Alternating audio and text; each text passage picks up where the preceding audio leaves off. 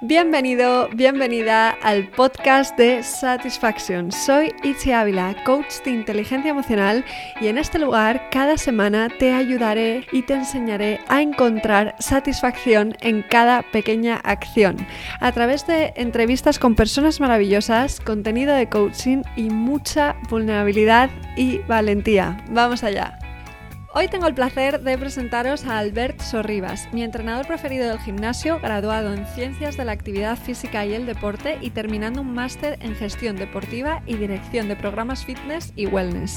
Él tiene mucho que aportar, porque cuerpo y mente no se pueden separar y hacernos conscientes de nuestro cuerpo es un paso muy importante a la hora de llenarnos de satisfacción. Conocí a Albert cuando mi osteópata me recomendó aprender a hacer hipopresivos. Él daba la clase y aparte de enseñarme a respirar, lo que me llamó más atención fue el énfasis que ponía en la conciencia corporal. De eso y mucho más hablaremos hoy. Bienvenido Albert, muchas gracias por estar aquí. Muchas gracias a ti por invitarme. Qué ilusión.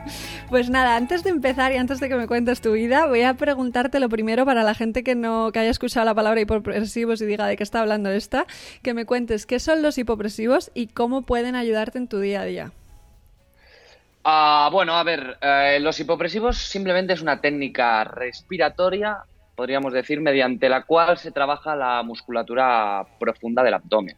Ah, digamos que cuando nosotros respiramos, eh, se activa una musculatura que nos permite hacer esta acción de manera involuntaria. Entonces, los hipopresivos lo que hace es utilizamos la respiración en un proceso de apnea eh, y de aspiración diafragmática que se le llama para que se active esa musculatura involuntaria y de esta manera eh, poder mejorar nuestra postura, nuestra, mm, digamos, sobre todo es la postura. Eh, tiene otros beneficios donde mejora las actividades sexuales porque también estimula el suelo pélvico, eh, reduce el perímetro de cintura, que es la parte más estética de, los hipopresivos. Pero hay, un sinfín de, beneficios que ayudan y sobre todo a mí me sirve, yo lo utilizo mucho porque la persona toma conciencia de algo que ha hecho toda la vida, que es respirar. Ah, y como tú decías, no sé respirar. A ver, sabemos respirar porque llevamos respirando desde que nacemos, ¿no? De hecho, es lo primero, es lo primero que hacemos y lo último también. Ah, el problema es que en nuestro día a día no, tomamos esa conciencia de cómo lo hacemos y, qué pasa cuando respiramos. Ah, y entonces eso nos puede llevar problemas físicos, problemas de salud. Y los hipopresivos sirven pues para tomar conciencia y saber cómo funciona nuestro cuerpo por dentro y cómo funciona una acción tan básica y tan eh, simple como respirar. Y además esto de, poder, cuando, mm, cuando haces hipopresivos, consigues eh, estirar, no sé si estirar es la palabra adecuada, eh, como la parte más, los órganos más profundos, ¿no? Y eso no lo consigues con otro ejercicio. Sí, ah, lo que consigues con los hipopresivos es, digamos que cuando tú respiras, cuando haces una acción, tu abdomen genera una presión positiva, ¿no? Lo que haces con los hipopresivos es activar esa musculatura con cero presión. ¿Por qué? Porque trabajas sin aire. Y al trabajar sin aire lo que hace es como una aspiración, una eh, absorción eh, de, de, esa, de esas vísceras, de esos órganos que por la presión, por la fuerza de la gravedad, por las posturas, se suelen ir hacia abajo, hacia el suelo pélvico. Y eso hace que la carga del suelo pélvico sea mayor de la que debería. Entonces, con esta aspiración lo que haces es subirlo y digamos que recolocas esos órganos y todo mejora, todo fluye mucho mejor y al final también lo que estimula esa musculatura profunda que te permite estar erguido, que te permite estar de pie y que te permite estar en una postura de bipedestación, que es lo mismo que estar de pie, pero que te recta, ¿no? Que toda la musculatura erectora está trabajando. Qué bueno. Se recomienda mucho eh, con el posparto, ¿no? Sí, se recomienda sobre todo mucho en el posparto porque las mujeres eh, durante el embarazo sufren muchos cambios y es un proceso muy complejo donde, quieras o no, con, eh, el, con el feto eh, aumentas muchísimo los niveles de presión que estábamos hablando antes sobre el suelo pélvico. ¿Qué pasa? Que tener un suelo pélvico debilitado por esa excesiva presión durante nueve meses, eh, te puede acarrear muchos problemas de incontinencia urinaria, de prolapsos, de estreñimiento. y para recuperar ese suelo pélvico y esa musculatura que se ha dado de sí, por así decir, eh, durante el embarazo, pues se recomienda este tipo de ejercicios. Además, eh, sí que es cierto que no está recomendado para hipertensos porque aumenta la presión arterial. Eh, en embarazo tampoco está recomendado porque evidentemente hay un feto que no puede tener una presión negativa intraabdominal. Y, pero sí que va muy bien ya no solo para post-embarazo, sino para todas esas personas pues, que tienen una mala postura, que tienen dolores, eh, que no consiguen estar rectas, eh, que tienen incontinencia urinaria y no tienen por qué ser por embarazo. Eh, se enfoca mucho en el postparto, pero va muy bien para cualquier persona que no cumpla las contraindicaciones que hemos dicho. Genial. ¿Y para esas personas todos los días? Todos los días, sí, ¿por qué no? Es un ejercicio que si le dedicas al final cinco minutitos al día, pues poquito a poco ah, mm, vas a ir mejorando. Eh, y sobre todo porque compensa un poquito, que eso de hablaremos, pero compensa todas las posturas que adoptamos eh, hoy en día por eh, el trabajo, que estás sentada, por el uso del móvil, que te hace encorvarte. al final ya veremos que por la sociedad y por cómo nos movemos, eh, desarrollamos muchos, muchos problemas que un hipopresivo, por ejemplo, te puede ayudar a paliar. No solucionar, pero ayudar a paliar. Genial, genial, genial, me encanta. Pues ahora ya sí que sí, vamos contigo. ¿Dónde estaba Albert un día como hoy hace cinco años? Pues mira, hace cinco años estaba eh, trabajando en Metropolitan Las Arenas, en Barcelona, porque yo soy de Barcelona, y la verdad que era un momento que sin saberlo iba a ser un momento de cambios, porque a nivel laboral estaba haciendo entrenos, haciendo clases y simplemente trabajando, ¿no? Pero a nivel personal eh, tenía una relación muy tóxica y estaba a mm. punto, todavía no, si nos retomamos a febrero de 2015, estaba a punto de conocer a una mujer que me cambió la vida, eh, que es actualmente mi mujer, que me he casado con ella. Eh, entonces, digamos que hace cinco años empezó el cambio en mí. ¿Qué supuso ese cambio? Pues ese cambio supuso una manera de enfocar la vida, una manera de, de aprender de las cosas, una manera de echarle narices, que eso para mí es muy importante. Muchas veces no hacemos las cosas por miedo y a mí e-, ese año, eh, al ver todo de otra manera, eh, digamos que me llené de valentía, sin ser muy consciente, también te digo. Eh, pero ese cambio supuso el, el ser quien soy ahora. Qué bueno. ¿Qué no, no estabas haciendo antes por miedo y, qué hiciste? O sea, que, porque nos hablas de ese cambio, pero no sabemos cuál fue ese cambio. ¿Qué cambio? No, pues el cambio fue el, abandonar una relación tóxica, eh, una relación rutinaria, ya no solo con la, con la chica en cuestión, sino con el trabajo también, eh, y empezar a evolucionar día a día porque a veces, eh, sobre todo en la universidad, ¿no? te lo tomas como una época de aprendizaje, eh, luego empiezas a trabajar y hay una fase que decir, bueno, te centras mucho en el trabajo, en ganar dinero, pero te olvidas un poquito de ti. Ah, que normalmente eso llega con, la edad, ¿no? Por lo menos eso siempre es lo que me había dicho mi padre.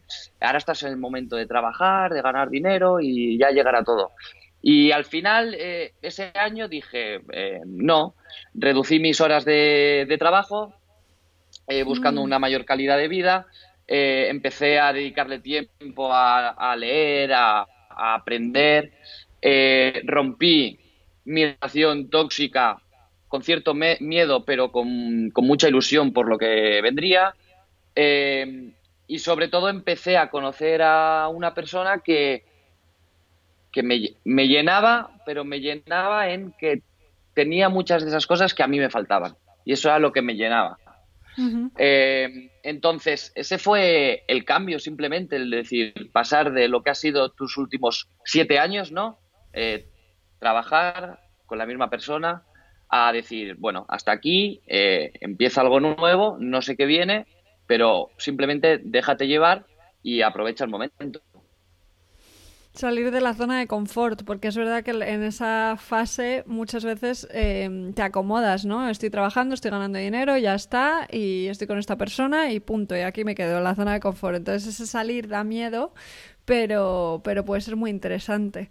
Y, Totalmente. empezaste a estudiar, que eso también es una, una decisión interesante.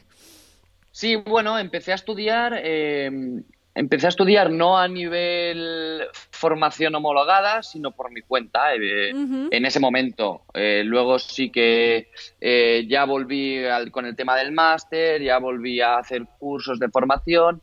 Sí que es cierto que durante mi época en el trabajo, pues hice formaciones de actividades dirigidas, que eso pues te lo proporciona la empresa y la verdad que muy agradecido. Pero sí que ya empiezas un poquito a hacer lo que quieres tú y no lo que te marca la empresa, que esto también es, es diferente, ¿no? A enfocarte un poquito a, en lo que de verdad te gusta y en lo que de verdad crees. yo empecé como un técnico de sala, como entrenador personal, eh, y a partir de ahí fui haciendo clases, me fueron formando y las clases se me daban realmente bien. Y la gente venía a mis clases, la gente estaba contenta, pero sentía que mis clases muchas veces eran vacías y no podía llegar a todo lo que a mí me gustaría. Entonces busqué la manera de decir, bueno, pues voy, voy a hacer, voy a cambiar un poquito el paradigma de las clases dirigidas y voy a hacer un poquito mi modelo.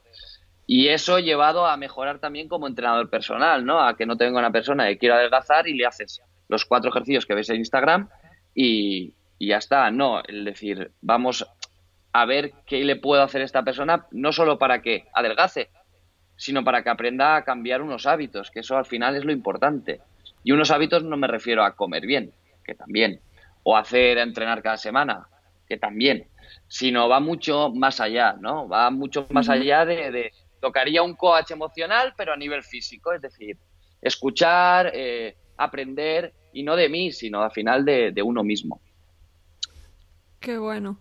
Me decías el otro día que mirando con perspectiva tus primeros entrenamientos eran nefastos, ¿no? Que es un poco lo que estabas contando ahora. Entonces, ¿qué le recomendarías a una persona que se esté planteando el encontrar un entrenador personal o un coach, como decías ahora, em, para que elija bien?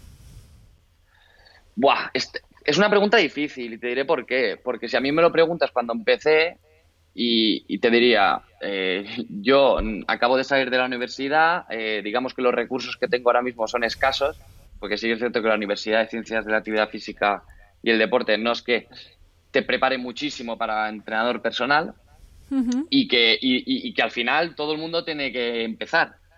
Eh, todo el mundo tiene que tener una primera vez y todo el mundo tiene que cometer errores.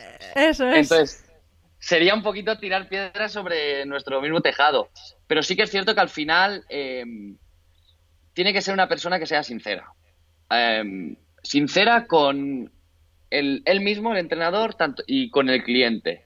Me explico, hay, hay eh, objetivos que son más fáciles que conseguir que otros, eh, que contienen menos riesgo o mayor riesgo. Entonces, el entrenador debe ser una persona que diga, mira, yo en esto te puedo ayudar porque sé y te puedo ayudar por esto, esto y esto.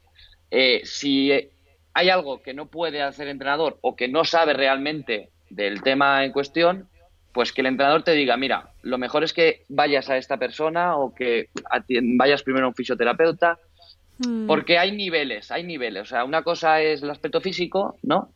Y otra cosa es la salud. Entonces, depende con el objetivo que te vengan, eh, te puedes atrever más o no. Pero bueno, al final es un de esto de aprendizaje. La persona que piense que se ha equivocado de entrenador, a la que se dé cuenta, mm, aprenderá y cambiará. Y el entrenador que se empiece y vea que se está equivocando, al final aprenderá y mejorará. Entonces, la recomendación, una persona que sea sincera con, contigo eh, y que, que, cumpla los requisitos mínimos que, que hay que cumplir. Claro que te dé confianza, es muy importante. Totalmente, totalmente. Hay muchas personas que, que, tienen lesiones ¿no? y que les da miedo entrenar por miedo a hacerse daño. Entonces al final se convierte en un círculo vicioso porque no entrenan, porque eh, tienen ese miedo y entonces eh, las lesiones empeoran. Entonces, ¿qué tipo de entrenamiento le recomendarías a una persona para empezar a perder ese miedo? A ver, el, el tema de las lesiones es complejo porque al final... Eh, una es como todo, ¿no? Cada aquí cada oveja tiene su parcela.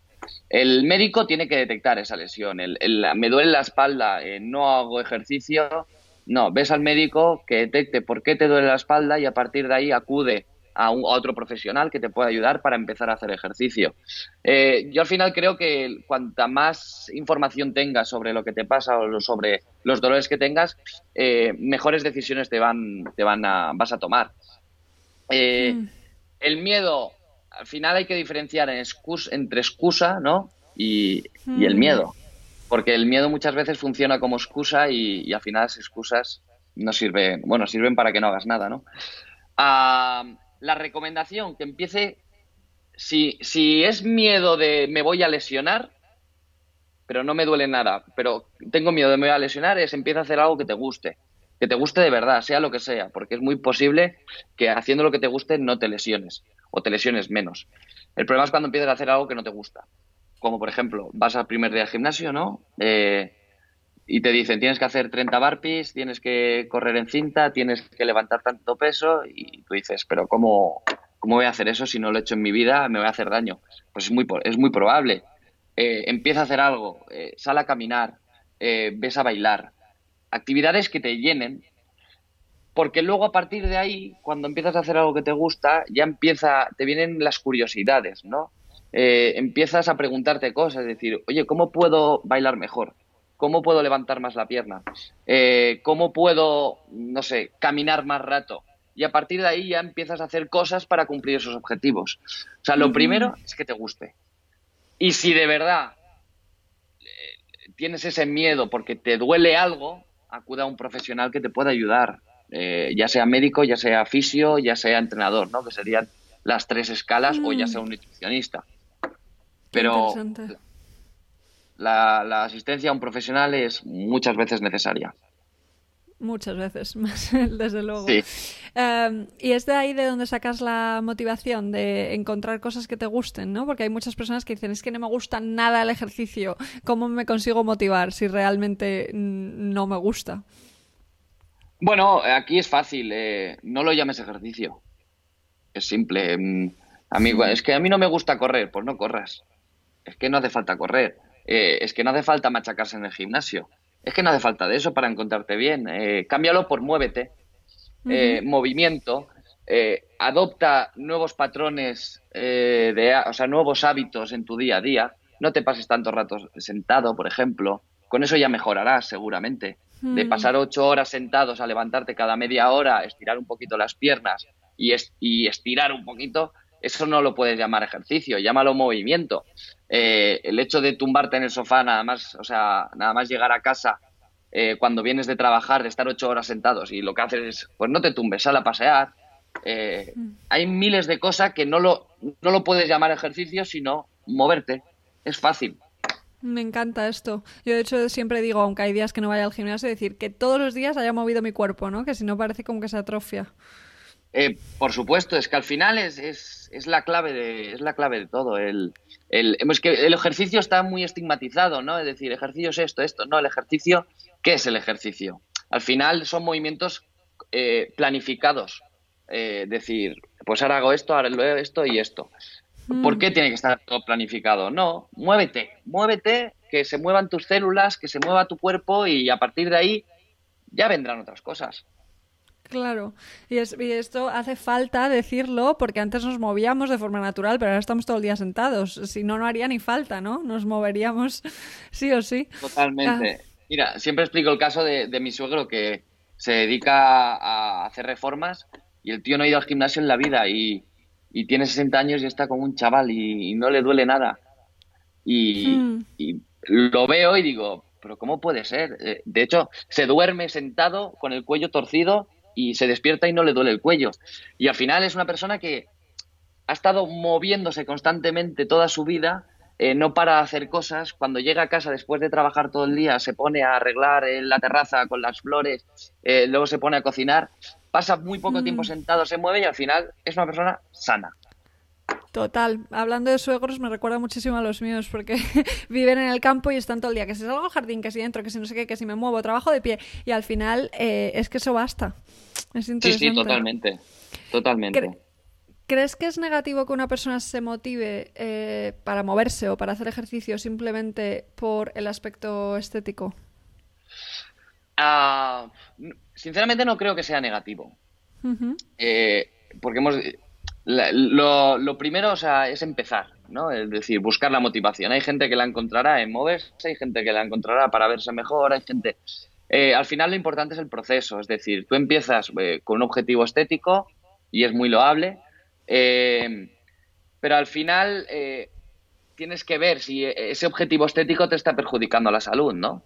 Lo tenemos, bueno, el ejemplo de los fisioculturistas, aunque eso ya es a nivel de competición, pero el, ejemplo del fisioculturista se toma mucho en, la sociedad, de personas que no se dedican a eso y, su objetivo es seguir el patrón del fisioculturista, ¿no? Marcar los músculos, crecer.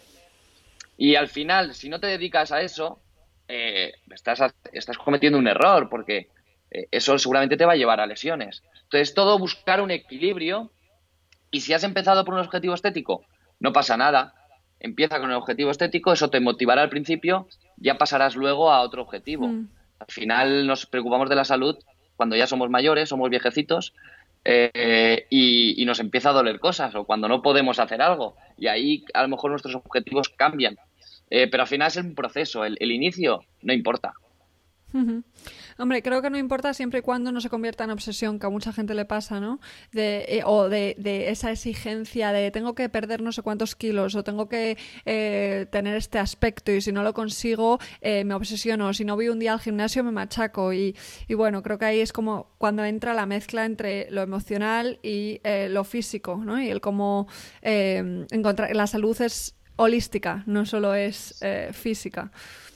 Totalmente de acuerdo, totalmente de acuerdo y, sí que es cierto que cuando se convierte en una obsesión, eh, ahí hay un problema que hay que atacarlo de frente. Eh. Hay que controlarlo, es buscar un equilibrio al final y ser coherente con uno mismo. Mm, ¿Quieres estar bien o, o, sentirte bien? Es que son dos cosas muy diferentes. Entonces, a lo mejor una te lleva a la otra, pero el camino inverso lo veo un poco más difícil. Eh, es cuestión de eso, de, hacer las cosas con cabeza y, con coherencia. Claro. Eh, quiero que me hables de tu experiencia en Valencia, que tiene mucho que ver con esto que estamos hablando, ¿no? Trabajaste en el centro Life y Fitness House, no sé si se dice así, eh, que era un centro especial que integra la psicología, la fisioterapia y el entrenamiento y con diferentes profesionales que se coordinan. Cuéntanos un poquito cómo va eso, que me encanta.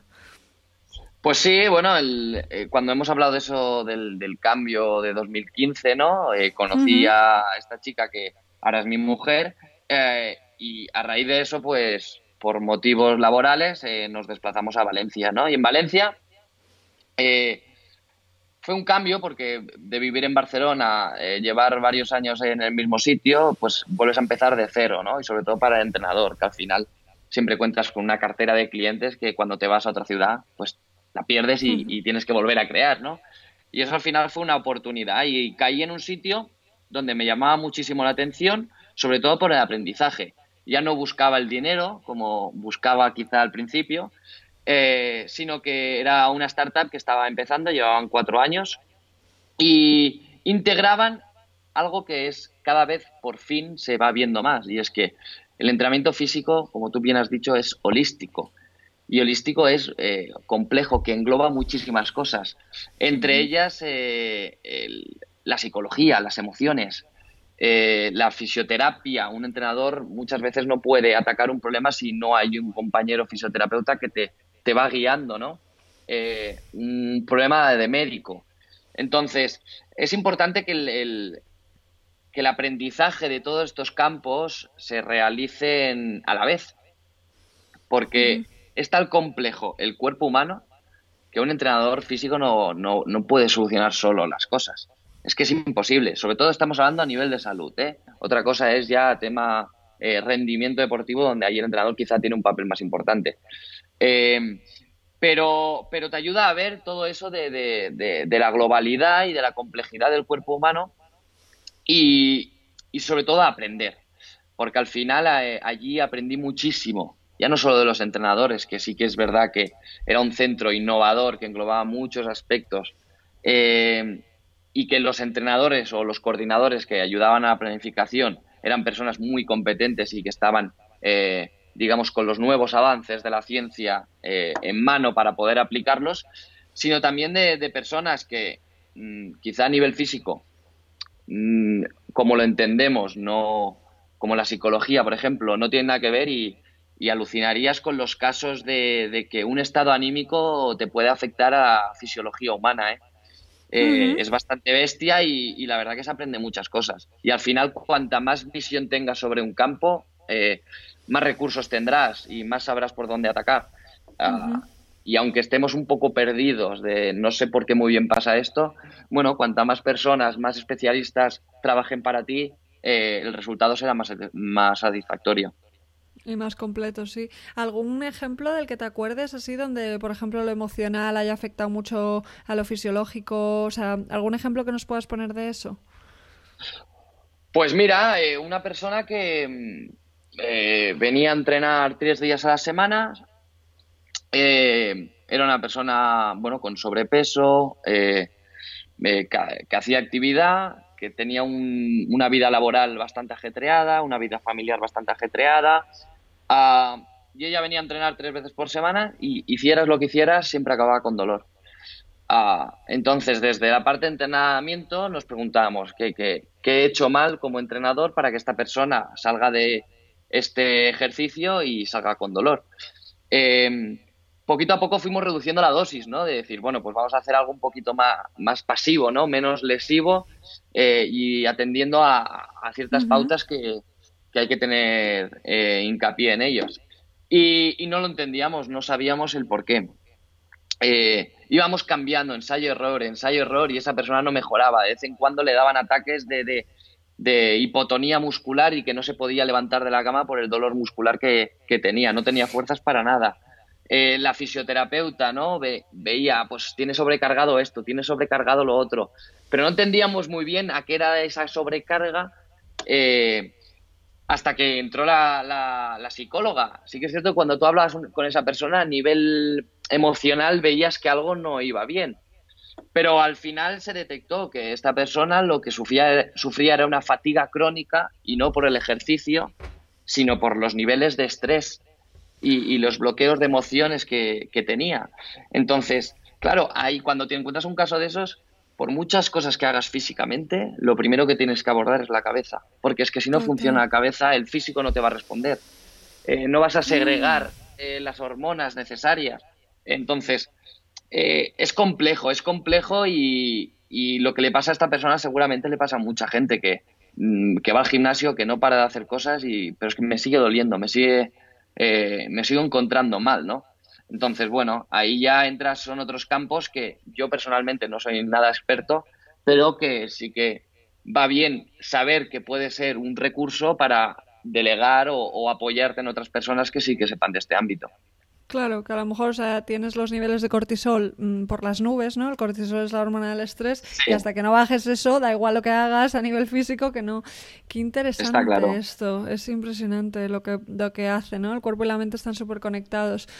¿Qué, aprendizaje, qué, cuál fue el aprendizaje mayor que te llevaste de esta experiencia en el centro de Valencia? Pues mira, aprendizaje mayor es que me queda mucho por aprender. Eso es curioso. Ah, y que. Y sobre todo el, ver el cuerpo desde esa complejidad de la que hablábamos. Eh, mm, Solo sé que no sé nada, ¿no? La cita... Total, eso te iba a decir. Cuanto más sabes, más te, más te das cuenta de lo poco que sabes. Exacto, entonces me, aprendí sobre, o sea, me llevé sobre todo las, las ganas de, aprender eh, y de leer cosas que, en ese momento no sabía y que hoy por hoy tampoco hay muchas cosas que no sé. Pero sí que intento cada día el, el buscar ese aprendizaje y el decir, bueno, hay algo que, que no tengo ni idea, pues voy a leer porque a lo mejor me puede ayudar a una cosa que no he podido solucionar. Eh, mm. Te pongo un ejemplo, ahora mismo acabo de descubrir el, digamos, la corriente Earthing, que es la conexión que tiene el cuerpo con la Tierra. Eh, y entender que el mm. cuerpo no es totalmente químico, sino que es mucho más eléctrico que químico. Y cómo funciona, eh, digamos, la electricidad de nuestro cuerpo en un, en un terreno totalmente aislado como es eh, las casas de hoy en día, ¿no? Con el asfalto, el hormigón, la madera, eh, y que cuando vas al campo, digamos que tu sistema eléctrico corporal se conecta con la tierra y mejora eso, tus conexiones eléctricas del cuerpo. Entonces, es una paranoia que la verdad eh, acabo de descubrir hace mm, unas semanas escasamente pues que me llena de ganas de leer, de aprender, porque a lo mejor eso me va a explicar muchas cosas que en un pasado no supe solucionar. Entonces, eso es lo que me llevé de, Valencia, es decir, bueno, es que hay muchas cosas que no tengo ni idea y, y las tengo que tener en cuenta porque cuanto más en cuenta tenga estas cosas, más podré ayudar a la gente. Qué interesante. Lo de Earthing que decías me, me lleva directa a Australia, que estuve viviendo ahí, y es verdad que lo tenían como súper presente, ¿no? Es totalmente diferente el pisar la hierba, el pisar, el salir a la naturaleza, tal. Ahí, desde luego, eso debía estar muy presente, aunque yo no me diera cuenta. Y, y bueno, eh, al final yo creo que esas ganas de aprender que tú tienes se, se transmiten, ¿no? Eh, que es lo importante también. En, en Valencia fue donde aprendiste la electroestimulación. Eh, sí, el, centro este, como te digo, como abarcaba cosas novedosas de la ciencia, pues la electroestimulación, que tuvo su boom hace pues cuatro o cinco años, eh, con los chalecos de la electroestimulación, los entrenamientos milagros, ¿no? que en 20 minutos te ponen en forma. Eh, ellos lo enfocaban desde una parte de complemento, es decir, eh, vale, la ciencia dice esto, eh, no vamos a ir por la vía rápida, fácil de en 20 minutos tengo agujetas, sino vamos a entender qué efectos tiene y, cómo podemos optimizar y sacar el mayor rendimiento a, este elemento, a esta innovación. Sí que es cierto que la electroestimulación se utiliza desde, vamos, desde el siglo XX eh, como método de rehabilitación, ¿no? Porque al final lo que es la estimulación, la electroestimulación es, para, para que sea fácil de entender, nosotros a nivel cerebral mandamos una orden y eh, eh, unas conexiones neuronales mediante vía eléctrica estimulan el músculo, ¿no? cuando fallan estas conexiones, cuando falla el nervio, digamos que el músculo pierde esa función de contracción, porque no somos, somos incapaces de encender el botón. Entonces la, electroestimulación hace la misma función eléctrica que hace nuestro cerebro, pero la hace desde una parte periférica, desde fuera del músculo y directamente al músculo. esto nos puede ayudar porque activa la musculatura sin nosotros, de, o sea, de manera involuntaria, ¿no? Mediante un ordenador. esto nos puede ayudar a mejorar la conexión interna que tenemos nosotros. Es decir, yo no sé levantar el dedo gordo del pie, solo el dedo gordo, pues meto un electrodo allí para que me lo active y a partir de ahí conscientemente voy estableciendo un sistema mm, nervioso para llegar a controlar yo ese movimiento. Eh, la electroestimulación te puede ayudar a eso, te puede ayudar a, relajar la musculatura, te puede ayudar a, optimizar y a ganar más fuerza, porque al final trabajas con un elemento externo que, digamos, lleva al músculo más al límite de lo que tú eres capaz. Eh, entonces, ahí aprendí sobre todo a, sacarle provecho, porque sí que sabía lo que era la electroestimulación, pero no la había trabajado nunca. Eh, la, había escuchado que servía para rehabilitar, eh, la habíamos tocado en la universidad como método de rehabilitación, para lo que te estoy contando, cuando pierde la funcionalidad de un músculo, cómo ganarla desde fuera, eh, pero no cómo complementar un entrenamiento con la electroestimulación. Y la verdad que eh, hay muchas teorías, eh, hay muchos artículos que defienden y otros que atacan, eh, todo relativo, ¿no? no hay una verdad absoluta y todo es desde el punto en el que se mire. Yo soy partidario, después de trabajar con la estimulación, que te puede ayudar, pero si sabes cómo hacerlo. No soy partidario de los métodos milagrosos de 20 minutos, tonificas todo el cuerpo, ni soy partidario de decir, bueno, es una herramienta que no vale para nada y no la utilizo. No, es cuestión de eh, entenderla, saber para qué sirve, para qué la puedes utilizar y es un recurso más al final que, te puede ayudar en algunos casos. Porque al final si lo utilizas simplemente como vía fácil para ahorrarme tiempo y hacer el entrenamiento milagroso, eh, mm, ¿consigues conectar y que tu cerebro aprenda o simplemente estás poniendo una máquina para que tu cerebro se fortalezca, o sea, tu cuerpo se fortalezca y ya está? Bueno, al final es la intención con la que lo hagas. Eh, si tú haces, te pones la electroestimulación y te pones viendo la tele y te pones los, electrodos en los abdominales, eh, ahí tu cabeza no está conectada con el cuerpo, simplemente hay un aparato externo que te va estimulando el músculo. Eh, ¿Hasta qué punto ni eres consciente porque estás viendo la tele? Entonces, eh, ayuda, mm, te puede ayudar, pero siempre y cuando sepas lo que estás haciendo. Es que al final es como todo, es tomar la conciencia y saber para qué me puede ayudar y por qué me puede ayudar. Ah, entonces, mm, importa mucho la, intención con lo que lo hagas. Eh, los aparatos milagrosos, eh, no nos engañemos, en 20 minutos no tonificas el cuerpo. Mm. Es imposible. Si no pones conciencia, a lo mejor la conexión no la recuperas, ¿no? Exacto. exacto. Entonces, no, no, te sirve. Totalmente. Pues háblanos ahora entonces de la conciencia corporal, que es lo que más me gusta de tus sesiones, no solo de hipopresivo, sino de todas, ¿no? Porque eso lo incluyes en, todo al final. ¿Qué es la conciencia corporal y qué podemos hacer cada día para desarrollarla? Pues mira, la, conciencia corporal al final simplemente es eh, conocer, eh, ser consciente, ¿no? Como bien dice la palabra, eh, cómo se mueve tu cuerpo. Y hablamos de movimiento, ¿eh? ya no hablo de lo que pasa a nivel fisiológico, porque eso yo creo que ya es para estudiosos, sino simplemente el, saber mm, qué parte de tu cuerpo estás moviendo o qué parte de tu cuerpo está trabajando. Y al final es súper importante cuando vas a entrenar, ¿no? Eh, al final cuando tomamos, unas eh, cuando tomamos decisiones a nivel emocional, a nivel personal, siempre se dice, ¿no? Hay que ser consciente eh, de las cosas y cuanto más consciente eres, más mejores decisiones vas a tomar. Pues a nivel de entrenamiento, a nivel físico, a nivel corporal, es absoluta, o sea, es lo mismo. Eh, la conciencia corporal para mí es innata. Lo que pasa es que hay gente que la desarrolla y hay gente que, o sea, hay gente que la desarrolla más y hay gente que la desarrolla menos. Pero es innata mm, y es necesaria. Si quieres cuidar tu cuerpo es necesaria. Mm, tú al final la única conciencia corporal, personas que no han hecho nunca nada y que no se han preocupado de, su estado de físico, de salud, eh, la única conciencia que van a tener son los dolores.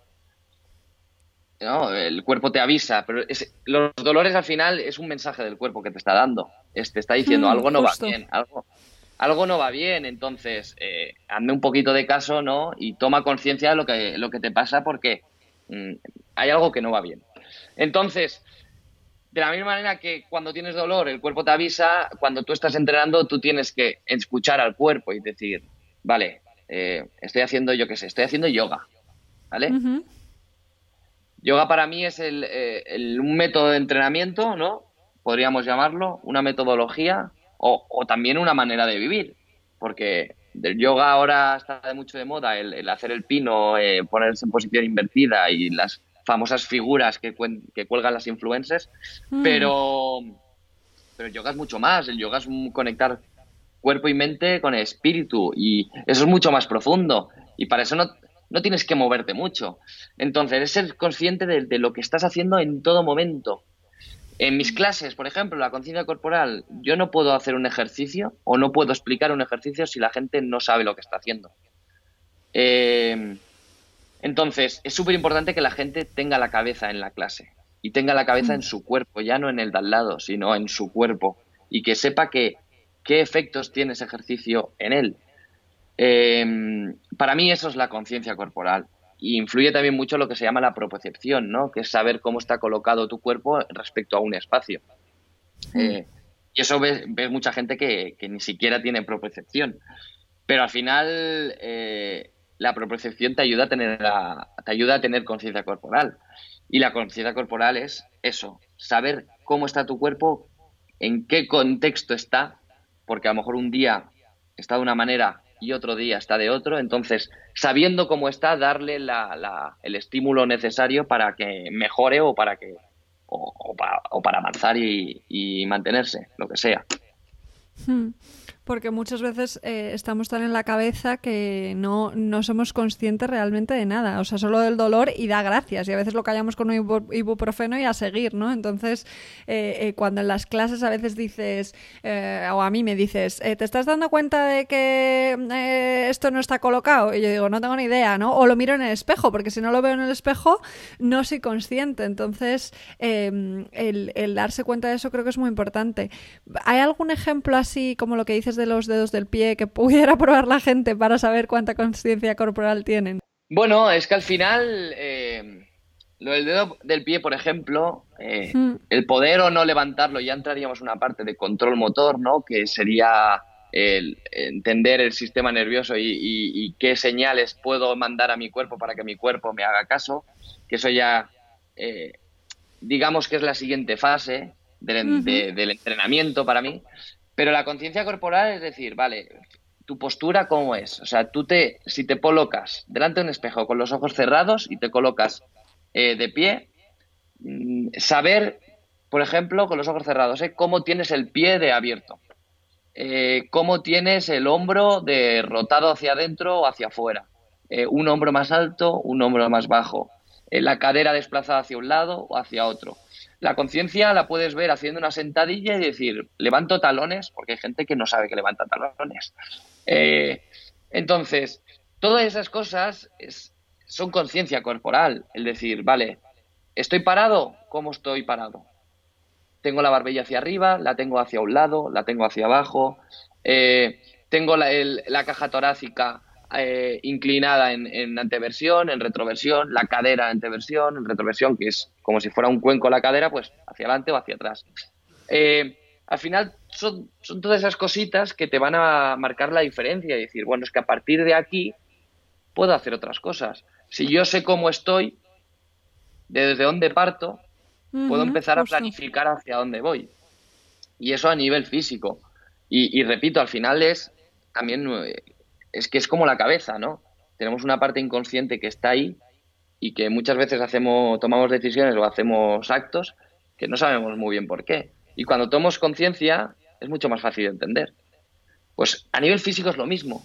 El, haces una sentadilla, muy bien, ¿cómo la haces? Analízate, escucha tu cuerpo. Luego ya el entrenador te dirá, pues mira, esto es así, así, así, porque muchas veces no sabemos cómo se hace una sentadilla. Pues cuando te lo expliquen lo entenderás mucho mejor y podrás aplicarlo. Entonces esa es la conciencia, que, o sea, lo que yo llamo conciencia corporal. Hmm. Es muy importante eh, tomar conciencia para poder transformar, porque eh, si, no, si no eres capaz de saber desde dónde partes, es muy difícil hacer cualquier proceso de transformación, ya sea a nivel mental o, o a nivel corporal, da igual. Exacto. Qué bueno, qué bueno. Bueno, pues voy a hablarte ahora un poquito de, voy a cambiar un poco de tema, em, del máster que estás estudiando. Porque has decidido estudiar un máster en gestión de, deportiva y dirección de programas fitness y wellness. ¿Qué, te gustaría hacer con esto? Ah, pues mira, lo del máster en gestión deportiva al final no deja de ser un ámbito eh, que, me. o una rama ¿no? de, lo que he estudiado que me gusta y, y que para mí es un desconocido. Entonces, el, al final yo creo que es un paso evolutivo, ¿no? De decir, bueno, pues primero empiezo abarcando pocas personas, ¿no? A las que puedo ayudar y, poquito a poco, cuando vas viendo que tu capacidad va aumentando, pues dices, ¿cómo puedo llegar a ayudar más personas? Y para ello, pues, eh, lo que todo el mundo soñamos, o todo el mundo no, o muchas personas soñamos, que al final montar nuestro centro y poder aplicar eh, nuestra metodología y nuestros, eh, nuestras enseñanzas. Y para eso, evidentemente, no te vale solo con saber mucho del tema, sino que hay otra parte de, pues, de gestión de personas, de gestión económica eh, que mm. necesitas. Y al final, pues, para mí es un paso natural en mi evolución y, que me llamaba mucho la atención y que me, lo encontraba necesario, ¿no? Entonces, bueno, pues eh, un poquito con vistas a futuro es lo, que estoy lo que estoy estudiando ahora para, en un futuro, quién sabe. Poder abrir un centro o lo que sea. Si es que en parte te preguntaba esto porque yo he estado en muchos gimnasios, porque también he vivido en muchos sitios diferentes, ¿no? Y en la vida me habían hablado de la conciencia corporal. O sea, no, no es algo que estoy aprendiendo ahora contigo y que me está sirviendo de muchísimo para, para todo tipo de, incluso para el yoga. Em, y, y, no lo he visto. Entonces, pues estaría muy guay que, que pudiera haber un centro, ¿no? En el que realmente se centrasen en eso. Y que lo hagas tú. ¿Por qué no? Eh, sí, hay centros, ¿eh? hay centros que, entienden eh, la complejidad del cuerpo humano. Eh, quizá no, no, utilizan la palabra conciencia corporal como tal. al final, ya te digo, no es, es, una palabra que yo supongo que la trataba mucho en, en, la universidad, pero tampoco te sabría decir el que es un nombre, un término específico, técnico y todo esto ya te digo, la conciencia corporal yo creo que es innata y, muchas veces te soluciona cosas. Entonces, si utilizas al final el poder de las palabras, ¿no? Si utilizas términos que la gente le pueda relacionar, ¿no? Pues, por ejemplo, conciencia eh, emocional, eh, eso hay gente que, lo, que lo detecta más, ¿no? Y que, lo ha escuchado más veces. Entonces, transmitir eso, pero a nivel corporal. Eh, bueno, si algún día abro un centro, pues intentaré enseñar lo, que a mí me sirve y lo que creo que puede ayudar a las personas. Hay otros centros, aquí en Alcobendas hay un centro que se llama Zen Dynamics, que, le da mucha importancia a la conciencia mm. corporal eh, y, te enseñan a decir, bueno, escucha tu cuerpo y a partir de ahí mm, podrás ayudarlo. Qué bueno. Qué bueno. Sí, eh, debe ser mi experiencia. Por suerte cada vez hay más centros que se centran en esto, eh, porque yo siempre que he ido a gimnasios y demás ha sido todo muy focalizado en qué objetivos tienes a nivel estético, ¿no? ¿Qué quieres? Eh, ¿Quieres adelgazar? ¿Quieres fortalecerte? ¿Quieres quitarte la celulitis? ¿no? Entonces, pues es muy guay ver que, que empieza a haber otro tipo de opciones. Bueno, es, la conciencia corporal es menos comercial, también te digo. el mensaje de adelgaza 10 eh, kilos en 48 días eh, eh, llama mucho más la atención. cuando a la gente le tienes que hacer pensar, mm, ahí hay mucha gente con miedos. Entonces, mm. no, no es tan comercial. Llama menos, está claro. Pues esperemos que poco a poco llame más. Eh, también me decías el otro día que te quieres centrar en la gestión, la salud es tu pasión y la educación te genera mucha satisfacción. Esto es como una cita ya de Albert, ¿no? La podríamos, que es como una quote. Eh, ¿Cómo te gustaría integrar estas tres, estos tres ámbitos? La, la gestión, la, la, no la pasión, no, la salud y la educación. Ah, pues mira, con, lo que acabamos de decir del objetivo, ¿no? A mí me gustaría crear un centro, eh, poder enseñar eh, lo que, en lo que creo, ¿no? Y muchas veces relacionamos el entrenador personal con personas adultas ya. O sea, un, un entrenador personal para niños no, no lo entendemos. Y para los niños entendemos el profesor de educación física. Entonces yo ahí abriría un nuevo término que se está empezando a utilizar, también te digo, que es educador físico. Eh, y el educador físico lo puedes tener toda la vida. Eh, y ayuda mucho que lo hagas desde pequeño. Si tú a una persona desde pequeña le enseñas a, investigar su cuerpo, a escucharse, eh, le enseñas anatomía, que yo creo que hay mucha gente que no sabe anatomía y al final es algo que llevamos dentro todos eh, y deberíamos saber cosas mínimas, ¿eh? no te digo que todos fuéramos médicos, pero sí que es cierto que la anatomía es algo que la gente tiene que saber porque tiene que saber de cómo está, cómo está hecho, ¿no? Cómo está estructurado. Entonces, ¿por qué no un centro que tanto entrene o, eduque, mejor dicho, a personas eh, adultas como a niños? Ya, no, ya no sean sesiones individualizadas, sino en actividades extraescolares, en formaciones, en charlas, en lo que sea. Entonces, a mí eso es lo que me gustaría hacer, el, abarcar todo este tema desde el principio, que al final es mm, cuando más aprendemos, ¿no? Cuando más nos llama toda la atención, cuando más investigamos, cuando más curiosidad sientes, eh, pues darle esa importancia desde el inicio de, la evolución, del desarrollo de la persona, para que luego ya no se lo olvide y no tenga que reaprenderlo de nuevo. Qué maravilla esto. ¿Has tenido alguna experiencia entrenando a niños? Entrenar, entrenar como tal, o sea, lo que entendemos de entrenador personal, no. Lo que sí que he tenido la experiencia es de, bueno, de trabajar en el ámbito de educación en este caso fue unas actividades que se llevaron a cabo, un proyecto que se llevó a cabo en Guinea, en aldeas infantiles SOS, en Bata, eh, Guinea Ecuatorial, perdón, eh, que es, la, digamos que la capital continental es, es, Bata. Y bueno, allí se desarrollaba un proyecto eh, educacional para el verano de los niños que están allí en la aldea, que no hacen nada, son dos meses y pico que no hacen absolutamente nada, entonces empezó a hacer como lo que conocemos aquí como un splay, ¿no? De vacaciones. A raíz de eso, a raíz de lo conocí a través de un amigo, eh, se planteó la opción de crear un proyecto desde cero a nivel deportivo, ¿no? O a, em, a nivel de educación física para desarrollar ciertos valores. Y a mí me resultó súper apasionante e interesante. No lo había hecho nunca. Y bueno, con los, los recursos que te da la universidad, pues lees, aprendes y elaboras un proyecto. Y en este proyecto lo que trabajamos era mediante diferentes deportes, tanto colectivos como individuales, eh, valores para que los niños fueran desarrollando. No impuestos, es decir, no le tenías que decir al niño, eh, tienes que ayudar a tu compañero, sino eh, guiados, de decir, vale, mm. tienes que hacer esto y lo mejor, bueno, tú no se lo decías, el niño le salía, porque al final los niños son, son muy buenos para esto, ¿no? Desarrollan las cosas innatas muy rápido. Entonces, y, el niño ayudaba, y entonces le remarcabas, pues, eh, con compañerismo, con solidaridad, y se, se, consiguen muchas cosas.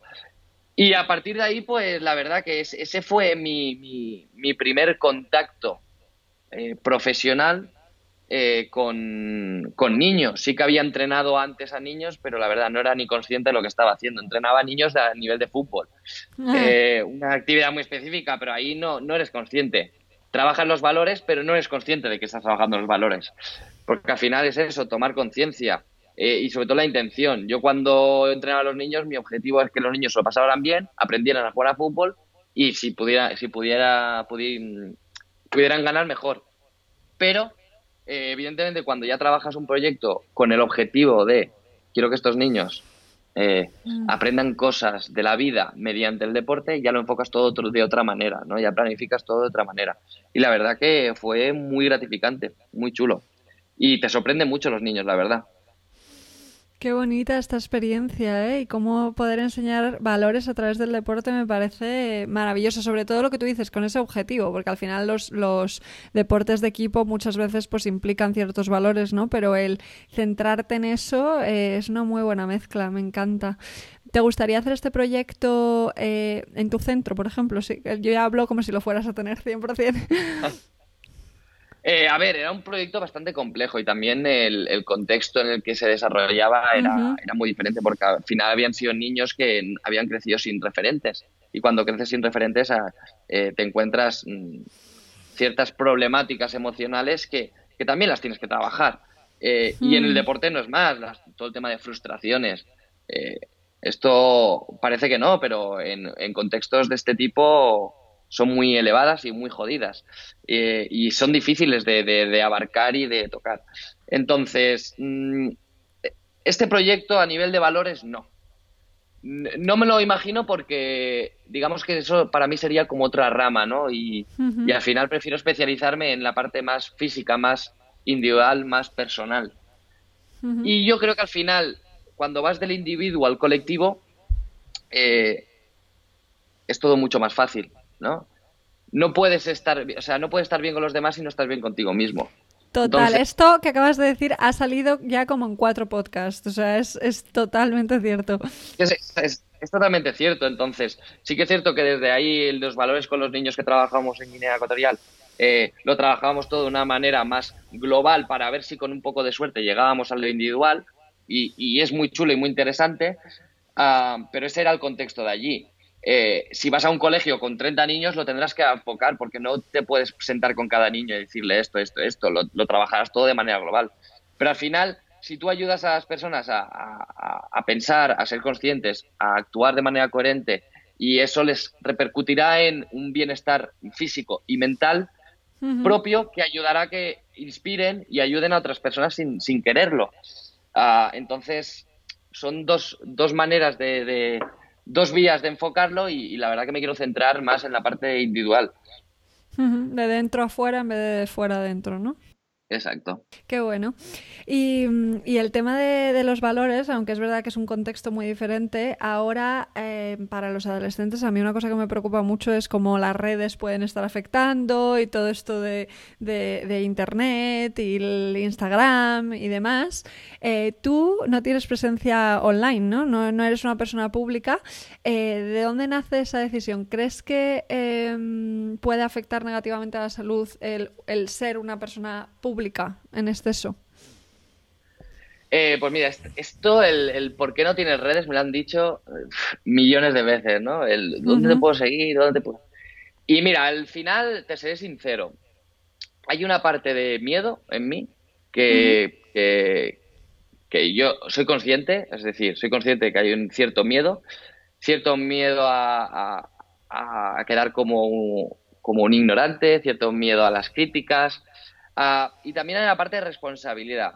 Y la responsabilidad me llega eh, cuando veo muchas redes sociales, veo em, muchos influencers ¿no? que recomiendan ciertas cosas o que hacen ciertos ejercicios. Y digo influencers y, ya no solo a la moda y a los típicos que conocemos, sino eh, personas al final de nuestro ámbito que, que dan informaciones como eh, de verdad absoluta cuando es una información que hay que coger con pinzas.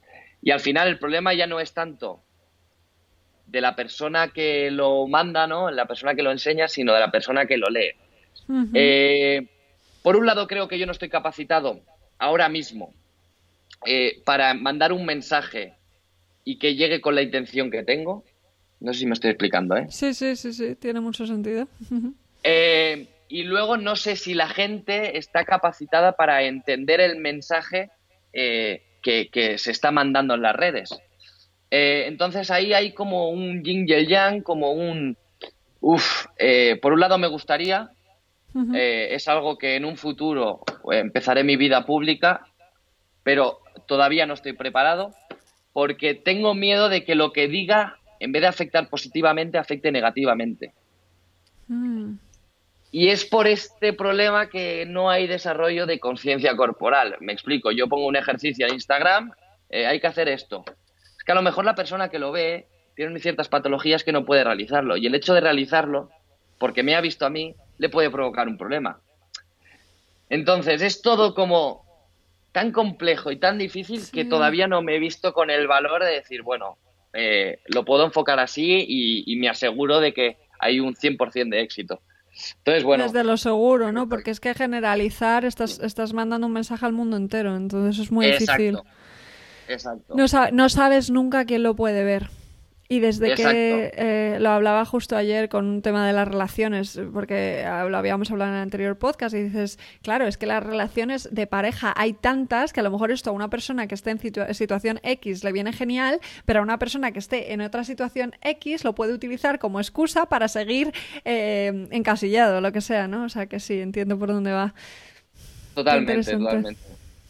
Totalmente, pero bueno, eh, este, de momento ya te digo, no tengo redes y, no sé si en un futuro las tendré, pero vamos, tengo que pensar muy bien y aprender mucho para enfocarlo de la mejor manera posible. Y había otra pregunta que me has dicho de si puede afectar negativamente, que no te la había respuesto, eh, y al final es depende de la persona. Eh, hay gente que se obsesiona y, le afecta negativamente, y hay gente, y hay gente que no, que lo lleva muy bien y hace muy buena labor. O sea, mentiría si no dijera que ha aprendido mucho de gente que publica cosas o que le escribe blogs. Ah, pero al final es todo desde la mirada crítica de las personas que lo leen, porque ya no mm. solo el llevar redes te puede hacer mal, sino el seguir redes te puede hacer mal. Eh, entonces, es todo tan, tan complejo y tan individual que es un arma de doble filo. Entonces, yo me estoy manteniendo cauto. Totalmente. Y efectivamente con lo de la salud me refería más a las personas que siguen que a las personas que, publican, aunque en ambos casos te puede afectar. Depende cómo... Al final yo creo que se reduce mucho a lo que has hablado eh, durante toda esta conversación, que es la intención con la que haces las cosas, que marca la diferencia, ¿no? Puedes dejar de fumar porque no quieres que te entre un cáncer o porque te quieres sentir bien, y es muy diferente. Está claro. Qué bien. Pues oye, vamos con las últimas cuatro preguntas que hago siempre, a ver qué me cuentas, ¿vale? A ver. Eh, la primera es, si tuvieras que elegir una experiencia de tu vida que te convierte en la persona que eres hoy, ¿cuál sería? Ah, uf. Pues mira, el... cuando dejé la universidad, ah, porque fue un momento muy duro, por varios motivos. Por la ruptura de esta relación tóxica, porque hubo una ruptura previa. Estoy repitiendo mucho lo de la ruptura, ¿no? Esa- o lo de esta chica. Pero bueno, al final es una persona que, que me ha marcado mucho para bien. Am, porque cuando tienes un desamor lo puedes enfocar desde muchas perspectivas. Y yo al final, después de unos meses pasándolo mal, ah, lo enfoqué como, como un momento para aprender. Y para aprender de mí mismo, que eso es, es guay. Y escucharme y ser crítico conmigo mismo. Y junto, justo se juntó el, el momento de la ruptura con el momento de que llevo cuatro años viviendo fuera y tengo que volver a mi casa. Y, y ahí en mi casa, la, la verdad que al principio no fue nada fácil. Porque claro, eh, llevas desde los 17 años eh, viviendo fuera a tu aire, a tu bola, eh, llegas a los 21 a- o 22 a casa y, y vuelves a tener muchas cosas que dices, pero, pero a ver, ¿qué, qué, qué está pasando? Eh, ¿Qué pasos atrás he dado, no? Y al final se juntó todo, que fue un boom y, y- y me tuve muchos problemas emocionales y el hecho de afrontarlos de frente me hizo crecer muchísimo. Eh, y a partir de eso desarrollé una, una filosofía de vida de relativismo total y absoluto. Ya no, a todo lo que me pase, a todo lo que lea, a todo lo que sea, relativismo y decir, bueno, eh, todo lo que me pasa, me escucho. Eh, todo lo que me dicen, lo escucho. Y a partir de ahí tomo decisiones. Y esa capacidad de análisis, de crítica, de, sinceridad con- conmigo mismo, hace que a día de hoy eh, pueda decir a una persona, oye, mira, mm, no te puedo entrenar porque no tengo ni idea de, de este tema, te recomiendo que vayas a esta persona y, y al final ser coherente ¿no? con lo que digo y con lo que hago. Eh, ¿Tengo miedo porque o no estoy seguro de tener redes sociales? Pues no las tengo. Ya llegará el momento en que, en que lo, las tenga. Entonces el ser coherente sobre todo eh, eh, me ayudó en esa fase. Tomar conciencia y, y ser coherente con lo que pienso. Y aún así es muy difícil, ¿eh? Poquito a poco, nunca se deja de aprender. Ser coherente, Totalmente. relativizar y tomar conciencia, me encanta. Eh, vale, ¿cuál es el libro que me recomiendas? Pues mira, el... a ver, de a nivel de mi ámbito, de lo que hablábamos, ¿no? De, de conciencia corporal, de, de- ya no solo en entrenar, sino en tu vida diaria, de moverse. Recomiendo un libro que es eh, Mueve tu ADN, de Katie Bowman, eh, que lo leí no hace mucho, la verdad, pero que te cambia un poco el paradigma del ejercicio, lo que hablábamos al principio, ¿no? De mm, no lo llames ejercicio, llámalo moverte. Y es que al final se radica en eso. Y no nos damos cuenta, pero tenemos muchos patrones, muchos hábitos de vida que son los que realmente son perjudiciales y no el hacer un peso muerto eh, mal hecho. Eh, y cuando mejoras eso, cuando cambias un poco la raíz, eh, te cambias todo el árbol. Entonces, ese libro la verdad que es bastante iluminador para, para eso, porque te pone ejemplos eh, eh, bastante gráficos, como por ejemplo, te habla de- del, de- vamos a hablar, vamos a ser escatológicos, del defecar, ¿no? Y te dice que hemos, hemos dejado de, de ir al lavabo mm, como hemos hecho siempre, que eran cunclillas. Eh, ahora nos sentamos. Es verdad. Entonces, ¿qué, qué repercusiones tiene eso en tu cuerpo? Pues que pierdas movilidad de cadera, porque antes tenías ese momento donde le dabas ese, esa actividad o ese ejercicio, llámalo, a, a tus caderas que, que le has dejado de hacerlo en las veces que vayas al día al, al- al lavabo. Entonces, al final, cambiar el paradigma y el verlo desde, desde otra perspectiva te va a ayudar a, que sea todo mucho más fácil y a que no te cueste tanto el, el moverte. Entonces, bueno. es bastante revelador, muy interesante ese libro. Qué bueno, muchas gracias. Nos lo apuntamos 100%. Yo me lo voy a leer. Em, ¿Qué tres cosas haces cada día para cuidarte? Pues mira, vaya preguntas. Eh, eh, pues sobre todo, lo primero, leer. Leer. Eh, leo mucho. Y puedo leer mientras estoy perdido en el móvil, porque también lo estoy, ¿eh? No os penséis aquí que no, que soy perfecto. leer cosas interesantes. De todo. O sea, no me canso de aprender de nada. Hay cosas que las sigo, es decir, que leo más, y hay cosas que las leo y digo, bueno, ahora no es el momento, prefiero enfocarme a otras cosas.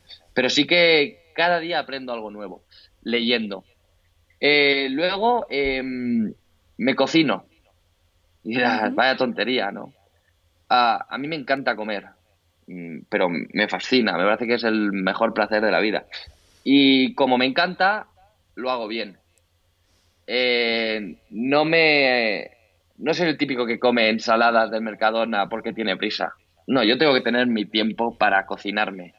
Lo que sea, lo que sea, mm. ¿eh? Aquí no hemos hablado de nutrición, eh, ni, ni hace falta. Es comer lo que sea y dedicarme. Ese tiempo de cocina es, un, es dedicarme tiempo para mí. Es decir, me gusta comer, pues me cocino y me hago mis platos y, los disfruto. Ah, y luego eh, moverme. Eh, moverme. De hecho, cuando estoy un día sin moverme, por lo que sea, un viaje largo, un coche y tal, al día siguiente me cuesta, me cuesta. Entonces intento siempre moverme, intento estirar ah, y, y, conocer mi cuerpo al final, porque yo estoy en el lavabo, me estoy mirando en el espejo y no me estoy mirando si tengo granos o tengo. Me estoy mirando mm, cómo está mi cuerpo de colocado, eh, qué zonas eh, me duelen, qué zonas mm, tengo restricción de movilidad, y al final dedicarle ese tiempo de que te enrollas con tu cuerpo, hmm. eh, eh, lo encuentro súper necesario. Y si tengo que ponerme una hora a estirar mientras veo la tele, en vez de en el sofá me pongo en el suelo, pues lo hago. Y al final es un tiempo que, que me lo estoy dedicando a mí. Soy mucho de dedicarme mucho tiempo, eh, también te digo. Trabajo, no trabajo muchas horas porque me quiero mucho. Di que sí, me encanta esto, maravilloso. Una hora al día mínimo. De hecho, lo ponía esta semana. Las citas yo me mi conmigo, me encantan. Qué bien. Bueno, y ahora sí que sí, ya sí que cerramos con la última pregunta que hago siempre, que es, ¿qué es para ti la satisfacción? Pues mira, ah, la satisfacción para mí es hacer las cosas de, o sea, actuar de manera coherente.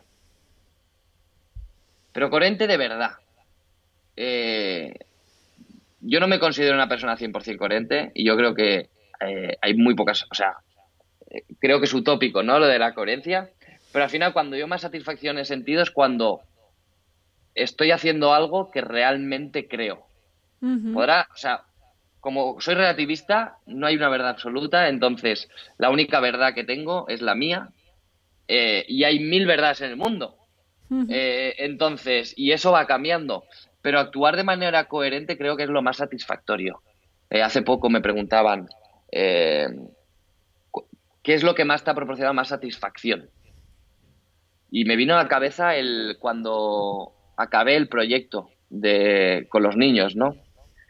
Y es porque al final le había puesto tanto empeño, le había puesto tantas ganas, tanta ilusión, eh, tantas horas, y realmente quería tanto hacerlo, que cuando acabé de redactar todo el proyecto, de analizarlo y todo, y le di a imprimir, ah, para mí esa ha sido la mayor satisfacción y es porque, joder, he hecho algo que de verdad quería hacer. Entonces, para mí, el querer, el hacer algo que de verdad quieres hacer es ser coherente. Qué bueno. Y al final es alinear también tus valores eh, con tus acciones, ¿no? Exacto. Sí, sí, totalmente. Totalmente. Qué bueno, qué bueno, Alberto. Pues muchísimas gracias. Ha sido increíble este podcast y estoy segura que va a ayudar a mucha gente. Eh, pondremos las recomendaciones, que es el libro. Y como a ti no te pueden seguir, pues ya dentro de cinco años les digo dónde seguirte. Por supuesto. Al final, eh, lo que me gustaría es que la gente fuera más consciente y, para eso hay que ser un pelín crítico con uno mismo, sin hacerse daño, eh, crítica constructiva con uno mismo y, interiorizar las cosas, no recibir la información y esto sirve también para la gente que sigue eh, canales de fitness en YouTube, en Instagram, es decir, eh, que analice las cosas y, que se preocupe por aprenderlas, no eh, copio, pego, sino copio, aprendo y pego. eh, para mí eso es muy importante y tanto todo lo que he dicho, que al final no deja de ser una, opinión personal, eh, cada uno lo interiorice y, lo lleve a, su vida de la, de la, mejor manera que cree que considere. Qué bueno. Copio, yo diría, ¿no? Copio, aprendo, cuestiono a veces, que a veces hace falta, y pego, ¿no? Genial. Por supuesto. Qué bien, qué bien, Albert. Pues muchas, muchas gracias y nos vemos por el gym. Pues gracias a ti, sí. Cuídate mucho, un beso.